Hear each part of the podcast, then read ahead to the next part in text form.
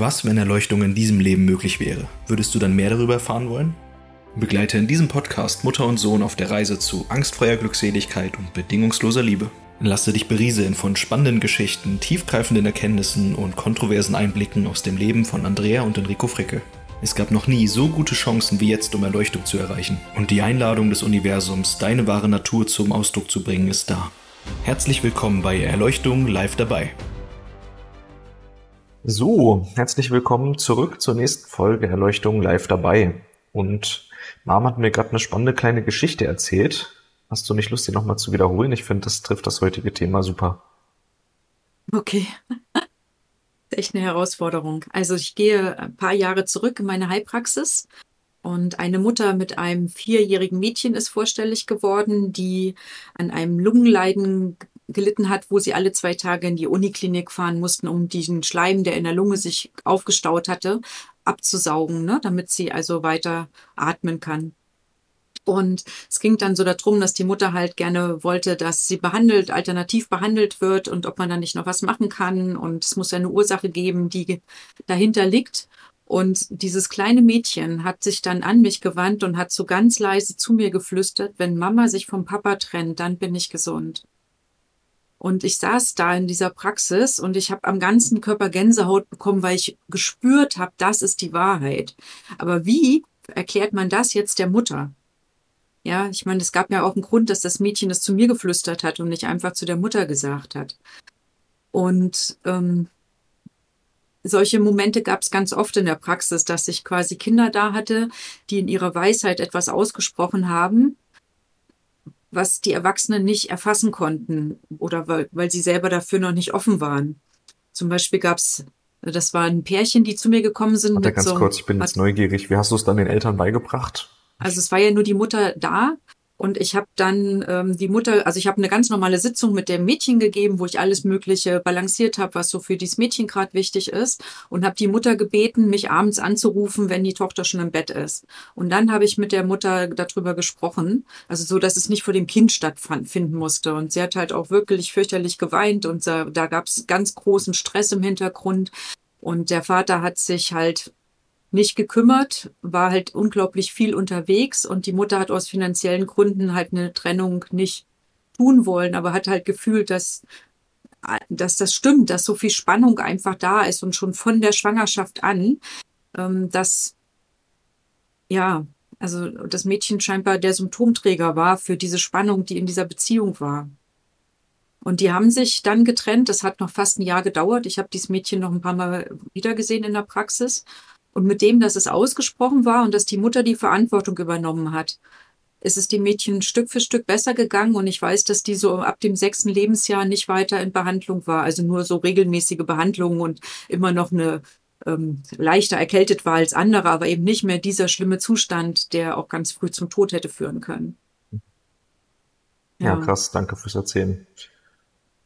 Jetzt kannst du gern da weitermachen, wo du vorher weitermachen wolltest. Ja, weil da gibt es so viele Geschichten. Ich habe einfach in der Zeit so viele so kleine Kinder erlebt, die was wussten und es auch benannt haben. Da war zum Beispiel ein Dreijähriger, der zu mir gebracht wurde, weil er einfach zu Hause ein Riesentheater macht. Es waren Leute, ich sage jetzt mal vom Land, mit einem Bauernhof, Mehrgenerationenhaushalt. Ähm, und der Vater, warte, der Vater von dem Mann war gestorben und auf dem Platz, wo immer der Vater gesessen hatte, wollte sich jetzt jemand anders hinsetzen. Und dieser kleine Dreijährige ist halt ausgerastet und hat geschrien, da sitzt Opa. Ja, und er durfte sich niemand hinsetzen. Dieser Kleine ist ausgerastet. Jedes Mal, wenn sich jemand auf diesen Stuhl setzen wollte.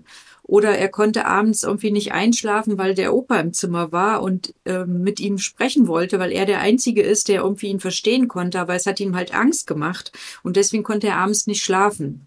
Mhm. Und dann hatte ich also diese Eltern, die gedacht haben, dass der Sohn sich da in was reingesteigert hat, weil der den Opa so gern hatte. Und gleichzeitig hatte ich diesen Jungen, wo ich das Gefühl hatte, der sieht den wirklich noch und der ist, der kann wirklich mit dem kommunizieren. Und dann habe ich die Eltern gefragt, ob es sein könnte, dass der vielleicht tatsächlich noch da ist, der Opa, dass der vielleicht noch nicht gegangen ist, weil da noch so viel Arbeit am Hof ist und sich so die ganze Familie noch kümmern muss. Und dann haben die gesagt, ja, das war sozusagen das Oberhaupt, was da alles zusammengehalten und am Laufen gehalten hat. Und es ist jetzt noch niemand so in seine Fußstapfen getreten. Und dann haben wir das auch, sind wir das so ein bisschen angegangen, das zu organisieren, erstmal auf so einer wirklich reinen Verstandesebene. Und dann habe ich immer den, dem Kleinen habe ich gesagt, dass er dem Opa sagen soll, dass er abends aus dem Zimmer gehen soll, wenn er schlafen möchte. Und dass er ihm tagsüber zuhört, was noch zu, zu sagen ist. Und ich habe die Eltern gebeten, diesem Kleinen zuzuhören. Und innerhalb von zwei Monaten hatte sich das alles ganz wunderbar gefunden. Der Opa war, konnte gehen. Die Familie hat irgendwie eine neue Akzeptanz auch gefunden mit diesem Thema. Ähm, weiß auch nicht, die alte Oma, die da noch mitgewohnt hat, dann gesagt, das gab es ja schon früher, dass Seelen nicht ins Licht gehen konnten. Und wenn noch was zu regeln ist, dann muss das erst geregelt werden und jetzt muss halt dem Kleinen zugehört werden. Also es ist dadurch auch ganz viel entstanden, dass dieser Kleine endlich gehört wurde und nicht einfach nur als er ist irgendwie ein hysterisches Kind der, und der nichts weiß und nichts kann. Und das ist mir wirklich so viel begegnet. Und diese, diese Offenheit, äh, da mal den Kindern, wenn sie so klein sind und wenn sie noch angebunden sind, zuzuhören, das ist ja auch das gewesen, was ich bei dir so lernen durfte, dass du vieles wusstest und mir Sachen gesagt hast, ja, die waren irgendwie frech und unverschämt, aber sie haben ja auch gestimmt. Also ein Beispiel war, als ich so fürchterlich wütend war und du, ich gesagt habe, mach endlich, ne, zieh dich an und wir wollen los. Und dann habe ich gesagt, ich habe dir das doch schon hundertmal gesagt. Und dann sitzt du da, guckst mich an und sagst, warum sagst du es dann nochmal? Und das ist einfach so was, das ist so eine Weisheit und so eine Echtheit, die da ist. Und jeder Mensch von uns wird so geboren in dieser Ganzheit, in dieser Fülle, in dieser Anbindung. Und Warum haben wir eine Gesellschaft, die das dann aberkennt, die Kinder als klein und dumm und als nicht wissend beschreibt und behandelt? Ja, vor allem diese Kinder, wenn sie dort lernen, klein und nicht wissend zu sein, dann ist das ja etwas, was sich ins Erwachsenenleben ausprägt. Und dann, wenn sie auf Augenhöhe gesehen werden könnten, nehmen sie sie nicht mehr ein. Ne? Also ja. das prägt sich ja dann aus zu später. Die, die Kinder proben ja schon groß zu sein sozusagen. Und wenn sie da schon nicht gesehen werden, dann ist das ja, hat ja auch eine viele große Auswirkungen auf die spätere Zeit. Und ja, ich sie, zweifeln, mal, sie zweifeln ja sich und ihre Wahrnehmung dann auch an, wenn genau. keiner von den Großen sie unterstützt. Ne? Ja. Und das nehmen sie mit ins Erwachsenenalter, diese Selbstzweifel, dieses sich nicht mehr vertrauen können wo man jetzt nicht unbedingt sagen kann, dass wenn man den Kindern mit Vertrauen begegnet, sie dann diese Fähigkeiten behalten, weil das hast du ja bei mir gemacht und trotzdem habe ich sie abgegeben. Ja, also falls da jetzt quasi Muttis oder Väter zuhören, die dann sagen, oh nein, was habe ich damals meinem Kind alles äh, aus dem Mund genommen oder umgedreht und ihn nicht gehört, wie hätte der heute sein können? Das, es gibt ja auch eine gewisse Idee von dem Kind, von der Seele des Kindes, wie es werden möchte, in welche Familie es dafür inkarniert und wie dort die Menschen sind, um dann das jeweilige Ergebnis zu erzielen, was das Kind sich vorgenommen hat. Also ähm, es ist okay, wie es gelaufen ist. Die Frage ist, was möchtest du jetzt draus machen? Ja, ja und wir wissen ja auch, dass äh, Bewusstsein, wenn es noch mhm. unbewusst ist, auch nicht ähm, kraftvoll ist. Ne? Das ist ja auch kein, äh, kein erwachtes Bewusstsein, sondern das ist ja dann ein Bewusstsein, was sich eben sich selbst nicht bewusst ist. Ja. Und das ist ja bei Kindern. Und durch das wieder Verlieren von dieser unbewussten Bewusstheit können sie ja dann über eine Entscheidung und über Üben wieder in ein bewusstes Bewusstsein kommen. Das ist auf alle Fälle ganz, ganz klar und deutlich. Dann wird's halt erst kraftvoll, ne? Ja, oder ich, oder eine Geschichte ist auch so schön. Das ist so, dass ähm, das kleine Mädchen hat immer zu seiner Mutter gesagt, damals, als wir zusammen äh, Gänse gehütet haben. Da war das und das und so und so. Und die Mutter hat zugeben müssen, dass das tatsächlich Erinnerungen aus ihrer Kindheit waren. Aus der Kindheit von der Mutter. Von der Mutter. Und diese, diese Tochter hat immer sich aber auf diese Kindheit mit der Mutter bezogen, als wenn sie Spielgefährten gewesen seien. Mhm. Weißt du? Und das hat einfach auch unglaublich viel äh, Durcheinander immer in die Familie gebracht und wurde immer so sehr belächelt. Und ganz viel später, also wirklich Jahre, Jahre später, also anfangs ist mir das erzählt worden, so als Anekdote, weißt du, so, mhm. ja, so ist das hier bei uns zu Hause immer. Und ähm, später hat die Mutter erinnert, dass sie tatsächlich eine Spielkameradin hatte, die ganz früh an Tuberkulose gestorben ist. Mhm. Und die ist dann scheinbar nochmal geboren und dann halt wahrscheinlich als ihre Tochter oder irgendwie mhm. mit dem wissenden Feld ihrer Tochter irgendwie geboren.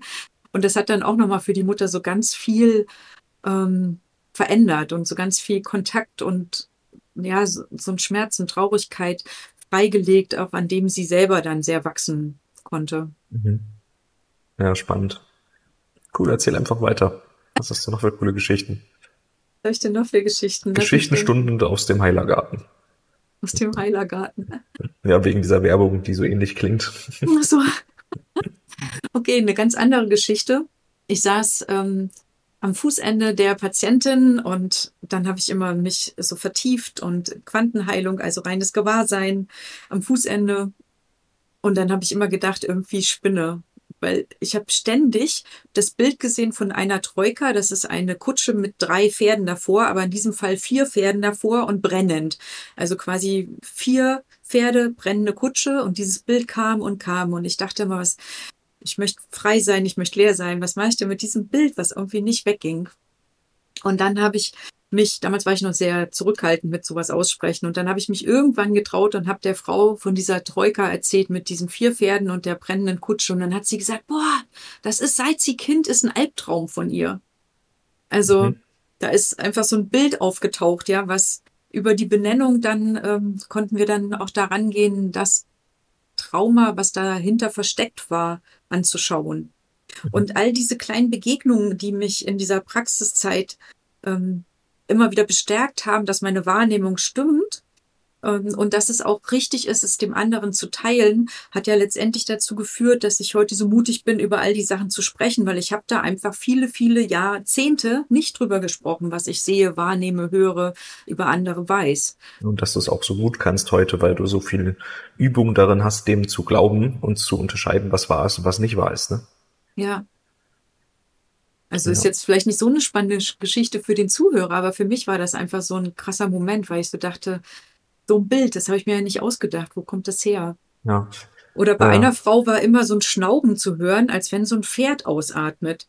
Und dann mhm. habe ich das auch irgendwann laut ausgesprochen und dann hat sie gesagt, boah, sie hat auch die ganze Zeit das Gefühl, dass ihr äh, Pferd, also sie hat ein Lieblingspferd sozusagen, sie war Reiterin, ein Lieblingspferd und dass dieses Pferd eine Botschaft für sie hat, aber sie empfängt die irgendwie nicht. Und wenn es jetzt hier mit im Raum ist und schon schnaubt, weil es schnaubt immer so, wenn sie nicht versteht, was es möchte, dann wäre es jetzt vielleicht ja möglich, mit mir zusammen die Botschaft zu empfangen. Und das haben wir dann auch gemacht. Ja. Ja, also total, so, so total Sachen. cool, ja. ja. Total wild eigentlich, ne? Ja, total. total abgefahren. Ja. Ja. So, und jetzt du mit deinen verrückten Geschichten. Mir fällt jetzt gerade gar nichts ein an verrückten Geschichten. Vielleicht sind sie dir so normal, dass sie dir gar nicht mehr einfallen. Ja, ich, ich vergesse ja auch so viele Sachen, die nicht also ich gefühlt merke ich mir ja nur die Sachen, die wichtig sind, um irgendwem was zu erzählen und weiterzubringen oder was mich weitergebracht hat. Ja. All die Erlebnisse dazwischen, auch wenn sie aufregend waren oder so, da vergesse ich ja gerne auch mal viel.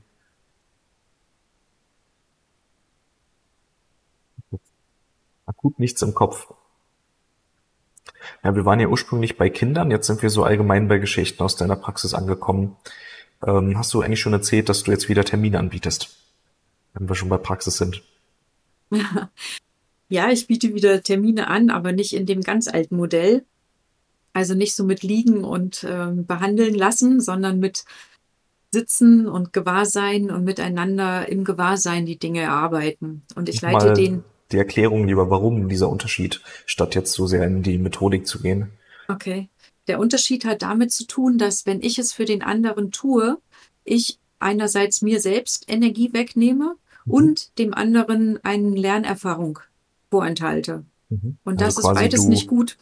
Du willst nicht die Verantwortung übernehmen für den anderen, dass er quasi sich bei dir auf die Pritsche legt und sagt, mach mal, äh, weil das einfach nicht gut ist, auch für die Entwicklung euch, euch von euch beiden im Prinzip, sondern du gehst jetzt einen Weg, wo du sagst, jetzt soll halt der andere selber in die Verantwortung kommen, sich selber zu heilen oder in einem guten Zustand zu haben. Ja. Mhm. Und das ist äh, tatsächlich auch so, dass es negative Konsequenzen für mich und den anderen hat, es auf die alte Art zu tun. Mhm. Und ich es deswegen nicht mehr auf die alte Art tue. Jetzt ist es auch so, dass du die Termine hauptsächlich online anbietest, also genau. aktuell genau. vollständig, aber ich denke, vielleicht auch mal live oder wie sieht das aus? Also wenn es gerade mal passt, dann auch gerne mal live. Aber weil du jetzt ja reisen gehst, bietet sich online an. Ja, oder wenn ich auf Reisen bin, dann vielleicht da vor Ort, wo ich gerade bin. Also ja. auch sowas ist ja denkbar. Und was hat sich verändert zu früher? Hast du jetzt schon Termine nach dem neuen Format? Ja. Hm. Erzählen immer noch coole Geschichten, auch wenn sie jetzt nicht mehr bei dir auf der Pritsche liegen dürfen. Immer noch coole Geschichten und die erzählen jetzt die Leute selber. Also sie selbst empfangen, empfangen es ja, während ich mit ihnen sozusagen in diesem Heilraum bin. Und ähm, das macht viel mehr Verständnis und auch Engagement frei, dafür zu gehen. Weil nicht Andrea hat gesagt das, sondern die selbst haben empfangen von ihrer Weisheit das. Und das ist eine andere Kraft. Mhm. Und ich finde es auch total schön mitzuerleben. Und auch wenn mein Ego dieses Andrea hat gesagt irgendwie immer ganz schön fand, aber es ist halt nicht gut und es ist auch nicht mehr dran, meinem Ego eingefallen zu tun.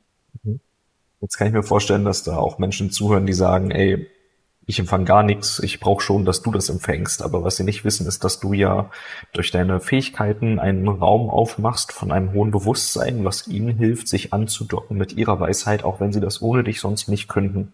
Ja. Also du kannst sozusagen, ich sag mal, ich empfange auch kein WLAN mit meinem Kopf, aber wenn ich einen Computer oder ein Handy habe, was WLAN empfangen kann, dann kann ich den dadurch umgesetzten Text verstehen oder den Ton oder so, wie jetzt dieser Podcast vielleicht bei dir gerade als Zuhörer zu Hause ankommt. Das heißt, du bist quasi so ein bisschen die Schaltstelle, die macht, dass die Information, die eh da ist, äh, dann auch empfangen werden kann. Und so ist es ja. dann auch möglich, dass Menschen, die nicht angebunden sind oder nicht ihre Anbindung bewusst sind oder an sie glauben können, trotzdem empfangen können. Genau. Also hm. es, es braucht halt dieses Aufmachen und Einlassen, also Aufmachen im Sinne von ähm, bereit sein, vielleicht auch mal unkonventionelle Gedanken zu denken und Vorstellungen zu haben und zu erlauben. Und dann geschieht, dass sie tatsächlich darin ihre Erfahrungen selber sehen, hören, fühlen, wissen, was das, auch immer ihr Kanal ist. Ja, und das kannst du ja wiederum herstellen, weil du spürst ja, wenn sie es nicht zulassen. Ja, genau. Dann kannst du also, die richtigen Fragen stellen oder Aussagen machen, dass sie es dann doch zulassen könnten. Mhm. Ja. Weil du ja intuitiv wahrnimmst, wie sie gerade drauf sind, was sie genau. Also verhindern so. würde nur ein nicht wollen. Ja, mhm. also ein nicht wissen wollen, ein nicht mitmachen wollen, das würde verhindern, dass die Möglichkeit dass das besteht, genau. Okay, und jetzt kann ich bei dir aber keine coolen Mittelchen mehr kriegen, ich kann nicht mehr geklopft werden, das wird nicht an meinem Arm rumgetestet wie früher und trotzdem soll das so gut sein wie früher oder wie ist das jetzt? Also Mittelchen kannst du trotzdem kriegen, weil wenn ein Mittel dran ist, eingenommen zu werden, dann erscheint das auch in diesem Raum mhm. als Information. Und da bin ich auch gern behilflich, dann das Richtige rauszufinden. Und der Muskeltest ist ja nur eine Verlängerung der Wahrnehmung. Also wenn die Wahrnehmung fein genug ist, dann braucht es nicht den Muskeltest. Viele Menschen wussten schon, bevor ich teste, das wird ein starker oder das wird ein schwacher Muskel sein. Das Testen ist ja, wie gesagt, nur ein ganz langer Hebel, um zu sehen, um wirklich körperlich zu fühlen oder zu erfahren, was die Intuition schon weiß. Also für und die, die es nicht wissen, du hast ja früher bei den Patienten quasi den Arm in, in der Hand gehalten, der war ausgestreckt und anhand von dem Druck, wie du da drauf gedrückt hast und an deren Gegendruck oder deren Muskelreaktion konntest du spüren, ob auf eine Frage Ja oder Nein geantwortet wird. Zum Beispiel, bin ich allergisch auf Grünkohl? Ja, nein. So. Mhm. Ja. Und ähm, jetzt brauchst du das ja nicht mehr, weil deine Hellsicht und Hellsinne so gut geworden sind, dass du keinen Arm drücken brauchst, um zu empfangen, was da ist. Und noch besser, du kannst ja jetzt vollständige Informationen empfangen und nicht mehr Ja oder Nein. Also das hat ja schon viel, viel früher angefangen. Ich habe das auch in der Praxis schon mindestens zehn Jahre nicht mehr gebraucht und habe es aber für die Patienten weitergemacht, mhm. weil, es, weil sie dadurch äh, mitkriegen konnten, was da gerade ich rausfinde, sozusagen. Ah, so ein bisschen in den Prozess eingeweiht. Ja, genau. Mhm. Und ja. Also ich denke, es gibt ganz viele Menschen, die werden das vermissen, dass ich das nicht mehr so mache. Und die, die es aber trotzdem ausprobieren, sind dann sehr angetan davon, wie gut es auch so funktioniert. Und ähm, was ja auch viel mehr entsteht, wie du schon gesagt hast, ist so eine Selbstwirksamkeit, dass man halt auch selber wieder in den Kontakt mit dieser Intuition kommen kann. Weil ja. im Prinzip ist es ja so, das haben ja auch die Kinder gezeigt, die ja noch sehr intuitiv dann waren, die wussten, warum sie krank sind, ne? Oder was mhm. sich ändern müsste oder wo das Problem liegt. Ähm, es gibt ja das Wissen für ein gesundes und gutes Leben. Und wir haben einfach so sehr verlernt, weil wir uns so sehr auf andere Sachen verlassen. Wetter schaue ich halt meinem Handy nach, äh, was ich essen soll, das sagt mir halt ein Doktor oder ein Ernährungsberater oder was weiß ich. Die, oder die Diättabelle. Genau. oder die Zeitschrift. Äh, wenn es warm ist, dann ziehe ich mich warm äh, für ein warmes Wetter an. Wenn es kalt ist, ziehe ich mir eine Jacke drüber. Also wir nehmen ja den unseren natürlichen Funktionen, die wir hätten, ähm, die Arbeit ab, indem wir nichts mehr quasi aus dem Sein heraus tun müssen. Also ich meine, Wim Hof ist ja das beste Beispiel dafür, dass man auch bei minus 20 Grad im Badehose laufen kann, ohne zu frieren. Aber es braucht keiner, weil wir Jacken haben. Und so sinnbildliche Jacken haben wir uns ja angezogen für alle möglichen Wahrnehmungen und Entscheidungen, so dass dann die Menschen ja heute einfach nicht mehr so in der Verbindung sind. Und der Vorteil heute ist ja, wenn die Menschen zu dir kommen, weil es ihnen nicht gut geht, dann geht es ihnen danach nicht nur besser, wie auch früher, vielleicht teilweise sogar, wie du sagst, noch noch effektiver, noch nachhaltiger, noch ja. tiefgreifender, weil sie es selber erkannt haben, weil sie es selber umgesetzt haben, sondern sie können gleichzeitig ganz nebenbei oder sehr aktiv, wie auch immer, die Fähigkeit erlangen, auch in Zukunft das selber schon zu wissen. Weil sie es ja selber gemacht haben, können sie in Zukunft ihre Intuition klarer wahrnehmen, sie können mehr im Kontakt sein und vielleicht dafür sorgen, dass sie in Zukunft gar nicht wiederkommen müssten, weil es ihnen nicht wieder schlecht geht. Mhm. Das wäre so dann auch dein Ansinnen. Ja, das war immer meine Idee, dass ich ähm, also Menschen nicht abhängig von mir mache. Ne? Das war immer meine Idee.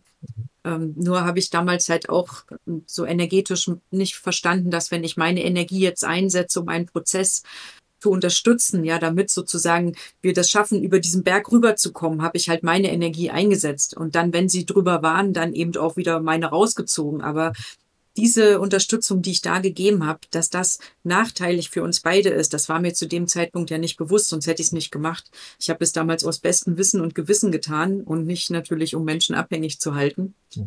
Ähm, weil es immer meine Idee war, Menschen auf eigene Füße zu stellen, sie in, mit sich selbst in Kontakt zu bringen und das Beste sozusagen aus ihnen herauszuholen. Mhm.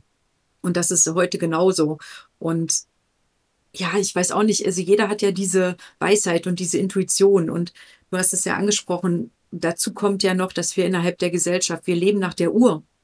Wir leben nach Maßen, wir leben nach Terminen, wir leben nach so viel Struktur, dass wir unser natürliches Sein, was ja auch mitunter dem gerade mal widersprechen könnte, also nicht reinpassen würde, hm, was da ja, was schwierig ist dann herzustellen. Also wie kann ich sozusagen funktionieren in einem Schema von, ich sage jetzt mal, wie Maschinen, wir arbeiten von da bis da.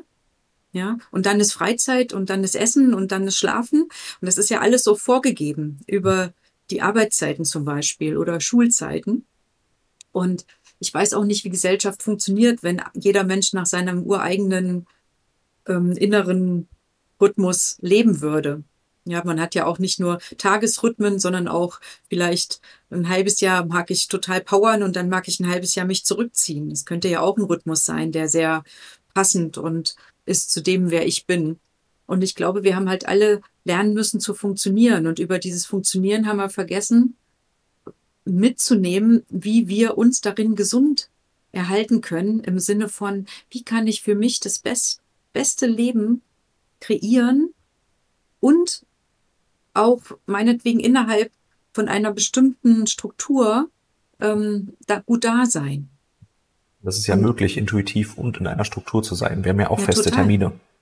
Ja, total, das geht. Aber es ist halt erstmal ein Weg, weil ich muss ja. erstmal wie gefühlt aus den Strukturen ausbrechen ja, um wirklich meine Intuition wieder wahrnehmen zu können, um mit ihr auch zu rauszufinden, was ist eigentlich mein ganz ureigener Rhythmus und dann mit dem zusammen dann wieder gucken, wie kann beides gesehen werden und da sein. Also es ja. geht ja nicht mehr darum, dass wir nur noch eins haben. Wir wollen nicht nur spirituell in der Ecke sitzen und meditieren oder nur Workaholic arbeiten und Erfolg haben, sondern wir wollen ja sowohl als auch. Das ist ja dieses Neue, diese neue Möglichkeit, der Bewusstwerdung, dass wir mitten in der Gesellschaft bleiben, dass wir uns nicht zurückziehen müssen auf den Berg. Mhm. Da möchte ich aber mal einhaken bei der Formulierung, da müssen wir aus diesen Strukturen ausbrechen, weil das macht so ein Bild von, okay, ich muss jetzt mal eine Woche alle Termine weglassen oder so. Ähm, es ist vielmehr ein Aufhören zu glauben äh, oder aufhören, sich von diesem diktieren zu lassen sozusagen. Oder von den Meinungen und Ideen, die man dazu angesammelt hat. Also keine Ahnung, wenn ich glaube, ich habe, wenn ich um 13 Uhr einen Termin habe und das weiß ich. Und ich glaube aber, morgens nach dem Frühstück bin ich immer müde, deshalb brauche ich dann eine halbe Stunde Schlaf und dann meinen Kaffee. So, dann ist das ja ein sehr enger Plan, auch in der Freizeit, die ich davor vielleicht hätte, weil da kein Termin ist. der mich sehr einengt und würde ich hier aufhören, diesen Strukturen, die schon mal geklappt haben, immer blind zu vertrauen, sondern spüren, ist heute der Kaffee dran oder nicht, ist heute der Schlaf dran oder nicht, dann könnte ich ja trotzdem in dieser Struktur, die steht mit dem Termin, drumherum ein intuitives wiederentwickeln. So ist es bei mir zum Beispiel manchmal, dass ich morgens aufstehe und verklatscht bin und dann ist ein Kaffee gut. Manchmal stehe ich auf und bin verklatscht und dann ist ein Kaffee gerade nicht gut. So. Das, ähm, obwohl quasi die Umstände, die ich von meinem Verstand festmachen kann, vielleicht auch die Zeit, wo der erste Termin startet und so gleich sind, gibt es ja da drin Feinheiten, die wir mit unserem, mit unserer sehr geringen Wahrnehmungsfähigkeit unseres Verstandes nicht ein, einschätzen können. Weshalb ja dann quasi einfach nur die Übergabe stattfinden muss, wieder intuitiver zu fühlen. Also es fängt ja an, indem man zum Beispiel jetzt bei dir mal so einen Termin hat, ja, und dann hat man intuitiv Impulse wahrgenommen, dann ging es einem danach auch noch besser, wenn eine Krankheit geheilt wurde oder was weiß ich, durch die Sachen, die ich selber empfangen habe, also ein Vertrauen entsteht, dass ich wirklich etwas Wahres empfange und dann darf man einfach nicht wieder aufhören darf halt anfangen, das im Leben zu integrieren. Das nächste Mal, wenn ich vor der Milch im Kühlregal stehe oder in dem ähm, der haltbaren Milch im nicht gekühlten Regal halt, kann ich halt fühlen, welche ist denn jetzt dran für mich? Ist die, die ich immer kaufe, überhaupt gut? Oder ist vielleicht eine andere Milch viel besser für mich? Ähm, so dass man dann halt anfängt, sich über das, was man schon meint zu wissen, ähm, hinwegzusetzen aufzuhören, dem zu vertrauen, was man mal gelernt hat, selbst wenn man es selber erkannt hat, und stattdessen anzufangen, wieder zu spüren und wahrzunehmen, was jetzt schon an Impulsen und Wissen da ist, weil das ist alles da. Und das ist ja eigentlich das. Es geht nicht darum, die Strukturen wegzulassen. Ich kann einen vollen Arbeitstag haben mit sehr vielen Terminen und sehr viel Struktur und trotzdem kann ich da drin intuitive Wahlen treffen.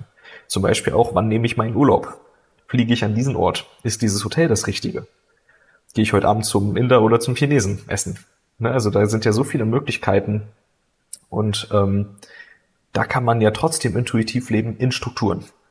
So, das wollte ich nur noch mal. okay, okay, okay, okay. Ja. Und es geht hier auch nicht nach Lust-Laune-Prinzip, ne? Nee, genau, es geht nicht um ja. Lust. Es geht und um eine Führung zu meinem höchsten, zu dem meinem und allem höchsten ähm, Wohlsein sozusagen. Genau. Weil das wird, glaube ich, oft verwechselt. Ne? Es ja, geht ja. nicht darum, dass man einfach so ein Lustprinzip dient. Das wäre ja irgendwie eigentlich ein niederes Prinzip, sondern ja. es geht wirklich darum, so ein wahrhaftiges aus der Essenz heraus, wer bin ich, ähm, zu erfüllen. Und da auch das, was gestern gestimmt hat, muss heute nicht stimmen. Also immer ja. weiter offen sein für das, was jetzt dran ist und nicht, ja. was, was gestern mal gut war oder letzte Woche einfach wiederholen. Ja, sowieso hat das sehr, mhm. aus, sehr, aus dem Augenblick heraus, ne? Ja, sowieso hat das sehr wenig mit Lust oder so zu tun. Also was natürlich irgendwann anfängt, wenn ich in ein höheres Bewusstsein aufsteige, ist, dass ich an allem Spaß haben kann. Aber ähm, dass ich einfach Spaß sein kann, sozusagen, ja. Freude. Aber vorher, dieses Ich fühle es nicht, ähm, ist ja meistens eine Aussage von, ich habe da keinen Bock drauf. Aber Bock ist überhaupt nicht der Maßstab nach dem, was für uns lohnenswert ist. Also, ja, aber ich fühle es nicht, könnte auch sein, weil es tatsächlich nicht stimmig ist mit genau. meiner Essenz und zum höchsten Wohl. Deshalb sage ich ja. immer meistens. es gibt beides und es ja. würde gleich ausgedrückt werden. Und das ist ja wirklich äh, das Verrückte. Das hat, der Unterschied ist nur die Bewusstseinsebene dann. Ja, also ob ich ja, wo es halt herkommt, aber man kann mhm. schon auch unterscheiden, was davon das Wahre ist. Okay, dann erklär's. Naja, so, ich, ich würde einmal unterscheiden unter Gefühl und Unstimmigkeit. Also, zum Beispiel, wenn etwas für mich nicht stimmig ist. Du kannst ja gerne sagen, wenn du das anders wahrnimmst. Aber ich, ich überlege jetzt zum Beispiel, auf ein Seminar zu gehen. Mhm dann könnte ich zwei mögliche Reaktionen haben. Ich mache jetzt mal ein Übertrieben, dass es klarer wird, ja. Ich könnte sagen, nee, bei dem Trainer mache ich auf keinen Fall ein Seminar. Das wäre eine so starke Abneigung, das wäre keine Intuition mehr. Auf jeden Fall, ja. Also, weil die Abneigung, wenn die in eine gewisse Richtung Stärke, Intensität geht, dann ist es Gefühl, dann ist es Widerstand meiner Gefühlswelt. Während wenn da einfach ein Gefühl ist von ich und dieses Seminar macht keine Harmonie, ohne dass ich den Widerstand gegen das Thema oder das Seminar als solches hätte, dann könnte das schon sehr gut ein intuitiver Impuls sein. Ja. Also wenn man das jetzt mal in eine andere Perspektive setzt und es geht nicht mehr um mich, es geht um meinen Kumpel. Ja, ich stelle mir vor, also es geht schon noch um mich und dieses Seminar, aber nur als Gedankenexperiment. Ich, wo ich jetzt überlege, nehme ich dieses Seminar oder nicht, überlege ich, ein Kumpel sagt mir, er will da teilnehmen. Wenn ich wirklich gefühlsmäßig neutral bin, dann könnte ich jetzt sagen, ja cool, wenn das dein Ding ist, dann mach es. Wenn ich aber gefühlsmäßig voreingenommen bin, dann sage ich sowas wie, oh mega, da musst du unbedingt hingehen oder nee, da würde ich nicht hingehen, auf gar keinen Fall hast du den Typ mal angeguckt. So, das heißt, wenn ich mir vorstelle, ich würde jemand anders, mit jemand anders über dieses Angebot reden, dann gäbe es also bei mir eine gewisse Reaktion, die ihn in eine Richtung lenken will, um ihm was Gutes zu tun oder sonst was oder um ihm was einzureden, auszureden, zu verändern. Während wenn es wirklich ein intuitives, es ist nicht stimmig ist, dann würde ich auch zu meinem Kumpel sagen, cool, viel Freude, für mich ist es nichts. so, ne? Dann gäbe es nichts ähm, darüber hinaus. Mhm. Und ich glaube, das ist, worum man das gut erkennen kann. Hat das, macht das einfach nur ein Gefühl von, es ist lohnenswert in Harmonie sozusagen. Also das ist für mich immer wie Schwingung, ja. Ähm, wenn ich klatsche und du klatscht in der gleichen, im gleichen Ton, ja, wenn unsere Hände sich gleichartig berühren, dann wird ja mein Klatschen und dein Klatschen zusammen einfach nur zu einem lauteren Klatschen weil sich die Schwingung, die zusammenkommt, einfach verstärkt. Und wenn ich daran denke, ist dann das Gefühl von Harmonie, bedingungslose Harmonie, das ich schon in mir spüre, wird das dadurch mehr oder kann das dadurch gleich bleiben? Das mhm. wäre quasi stimmig und wird das gestört, wird also quasi mein Klatschen von deinem Klatschen übertönt, verändert, ähm, nicht mehr hörbar, undifferenzierbar, dann wäre es eher so was wie, das passt nicht so, und das Einzige, was man dafür halt braucht, ist ein Gespür, was ist denn mein, meine Harmonie? Ne, mhm. Das ist ja dieser Kontakt, den man bei dir auch erleben kann, dass man mal erlebt, wann bin ich denn wirklich im Kontakt mit meiner Essenz und wann bin ich denn im Kontakt mit dem, mein Ego möchte sich einfach nur sicher und wohlfühlen Gefühl. Ah, so ja. war es schon immer, so wird es auch immer bleiben. Es macht ja auch ein wohliges Gefühl, aber nicht das, was unbedingt das Gute für mich ist. Es kann ja auch sein, dass das das Gefühl ist, was für Mittelmäßigkeit sorgt in meinem Leben. Mhm. Aber wenn ich halt einmal gespürt habe, was ist dieses Gefühl meiner Essenz und wenn ich damit in Kontakt treten kann, dann kann ich dieses über mit einem anderen Thema gedanklich in Kontakt bringen und ich spüre einfach, bleibt die Harmonie erhalten oder wird sie vielleicht sogar mehr oder wird sie gestört. Und wenn irgendein anderes Gefühl als Harmonie oder Disharmonie dazukommt, dann hat es sehr, sehr, sehr wahrscheinlich mit einer Meinung, einem Emotionen zu tun und ist damit nicht mehr reine Intuition.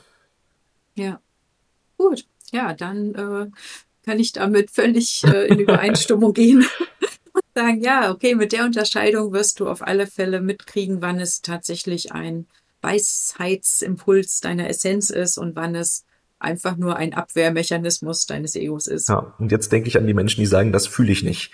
Die meisten ja. verziehen dabei ihr Gesicht. Wäre es wirklich ein Gefühl von, da ist keine Harmonie, dann bräuchte es nicht einen solchen Widerstand, dass dort ein Zumachen geschieht. Ein, äh, Gesicht verziehen oder so, so wie, ah, nee, das, das fühle ich gar nicht. So, da ist Gefühl mit im Spiel. Wäre es wirklich ein Zustand von, das fühle ich einfach nicht, das ist also keine Harmonie, dann wäre das so wie, hm, danke für den Impuls, aber nö. Ne, da würde es keine Abwehrreaktion geben, die man mir auch im Gesicht ansieht, die man meiner Körpersprache ansieht, weil es gibt keine Abwehr. Es gibt nur keine Stimmigkeit. Mhm. So. Oh, dazu fällt mir jetzt noch eine Geschichte aus der mhm. Praxis mhm. ein, die erzähle ich jetzt noch. Ich mhm. war ganz frisch quasi mit meiner Praxis unterwegs. Jung, unerfahren und leicht einzuschüchtern. Und ich hatte einen Major irgendwie gedient, alter, gestandener Herr, der militärische, so wie der gesprochen hat, das war alles so staccato, ja. so, bö, bö, bö, weißt du so. Mhm. Und dann, ähm, er hatte ein Problem, was ich nicht mehr erinnere, ist auch nicht wichtig. Und ich hatte rausgetestet über diesen Muskeltest, dass da der Ursprung dafür ist Angst vor Wasser. Da ist der ausgerastet. Ich hab doch keine Angst vor Wasser. Kommen Sie auf so einen Scheiß. Ich schauen Sie mich an. Entschuldigung. äh, hat sich total echauffiert und ich war so richtig eingeschüchtert und saß da und wusste überhaupt nicht, was ich sagen sollte. Und habe dann einfach nur ihn gefragt, ob er gerne schwimmen geht. Und er dann so aus der über Brust, so richtig geschwollene Brust und Überzeugung, wir in unserer Familie gehen wandern in die Berge, wir gehen nicht ins Wasser. So, mhm. so okay. Und ich so, alles klar. Vielleicht können wir es ja trotzdem einfach balancieren, tut ja nicht weh, schadet ja nichts und dann schauen wir einfach mal. Und er hat sich tatsächlich darauf eingelassen, wir haben es balanciert und dann hat er dann irgendwann gesagt, dass ihm gerade eingefallen ist, sein Opa ist ertrunken. Mhm. Und nach dieser Geschichte, der Opa ist ertrunken, ist einfach niemand mehr in der Familie schwimmen gegangen. Niemand hat mehr schwimmen gelernt. Es gab Urlaub nicht mehr am Wasser. Also diese ganze Familie ist quasi ins Schweigen darüber gefallen, hat also, weißt du, das ist wie so ein Familiengeheimnis. Und es wurde nicht wirklich benannt, aber alle haben die Abwehr gelebt. Mhm. Und, und das war für mich so beeindruckend, dass ich immer danach wusste, wenn jemand so richtig ausflippt, nur weil ich irgendwas gesagt habe, dann bin ich verdammt nah dran. Mhm. Zumindest an ja. irgendeinem Thema schon mal. An irgendeinem Thema. Jedenfalls irgendwie ist gerade echt heiße Spur, heiße Spur. Hier ja. müssen wir irgendwie bleiben. Genau. Ja. Ja, was für eine verrückte Folge heute. Was ist ja. jetzt das Thema eigentlich von dieser Folge? Ist es Intuition? Sind es verrückte Geschichten? Ich bin für Geschichten aus der Heilpraxis. Och, Mano. Es sind ja viel mehr. Es ist ja nicht nur Heilpraxis, es ist ja auch eigene Erfahrung und Leben und Geschichten, die das Leben schreibt. Mäh. Mäh. Klingt wie ein Titel, den ich schon mal anders hatte, aber von mir aus. Auf jeden Fall. Wenn du die Folge jetzt anhörst, dann hast du schon gesehen, für welchen Titel wir uns entscheiden. Er steht schon bei Spotify und bei den ganzen Plattformen drin. Ja, genau. genau. Ja. Ja, also irgendwie ging es um Intuition, es ging um Führung, es ging um Ego-Strategien. Es ging um die wieder. Weisheit von Kindern. Es ging um die Weisheit, auch Kindern einfach wirklich mal zuzuhören und zu, zu gestehen, dass sie vielleicht noch in dem Empfang sind ähm, der göttlichen Weisheit und sie ausdrücken.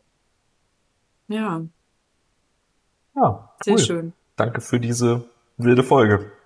Ja, auf jeden Fall. Ich danke dir fürs Fragestellen und mich da reinbringen in dieses Thema und freue mich schon auf unsere nächste Folge. Alles Liebe.